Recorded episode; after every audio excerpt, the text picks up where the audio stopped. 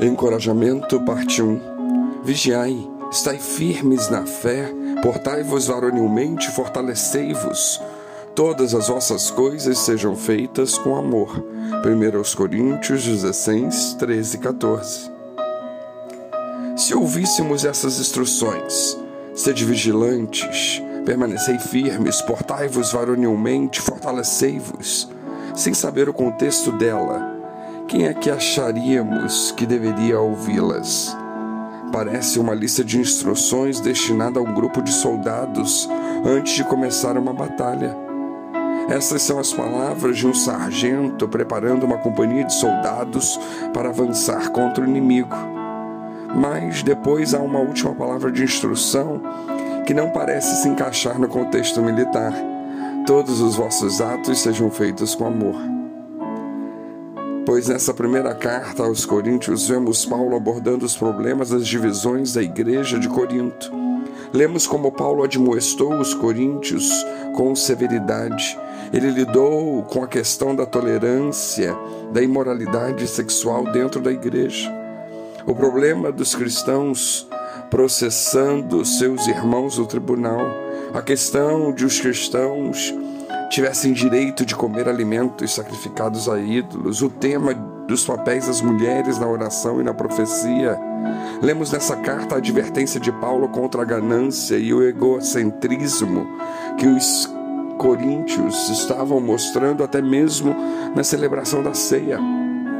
Lemos a advertência contra a atitude egocêntrica sobre os dons espirituais e o seu uso. As lutas da igreja em Corinto foram numerosas e muito sérias.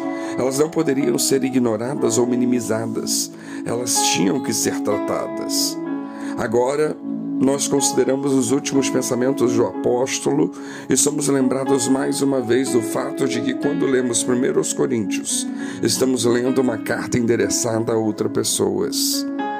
Paulo aborda algumas questões práticas uma oferta para os santos em Jerusalém e como essa oferta deveria ser feita, os planos de viagem de Paulo, a sua esperança de passar algum tempo em Corinto mais uma vez, uma futura visita de Timóteo, com instrução a respeito de como os coríntios devem recebê-lo, algumas notícias sobre Apolo que não voltou para Corinto, mas ainda esperava voltar algumas saudações pessoais e um relato de uma visita que Paulo havia recebido de alguns membros da igreja de Corinto.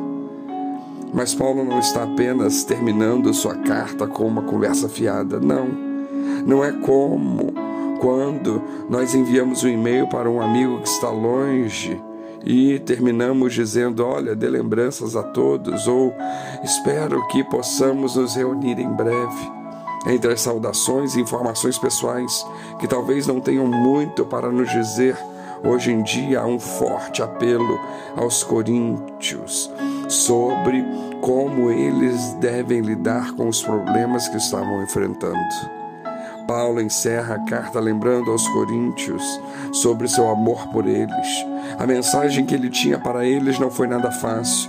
Ele tinha algumas coisas difíceis para dizer, e se olharmos para as palavras escritas, ele frequentemente tinha que dizer coisas dolorosas, admoestações que teriam sido difíceis para alguns dos coríntios de aceitar. Mas ao longo da carta, o objetivo de Paulo nunca foi simplesmente exercer autoridade, flexionar seus músculos apostólicos, bater os coríntios com palavras duras ou simplesmente humilhá-los, não. Paulo mostra uma inflexibilidade em seu compromisso com Cristo e também em seu encorajamento a outros para manter seu próprio compromisso com Cristo. Podemos ver isso na maldição que ele pronuncia no versículo 22: Se alguém não ama o Senhor, seja maldito. É claro que, como disse um comentarista, a comunidade cristã não é infinitamente inclusiva, mas dentro dessa comunidade cristã, unida internamente por estar unida externamente com Cristo.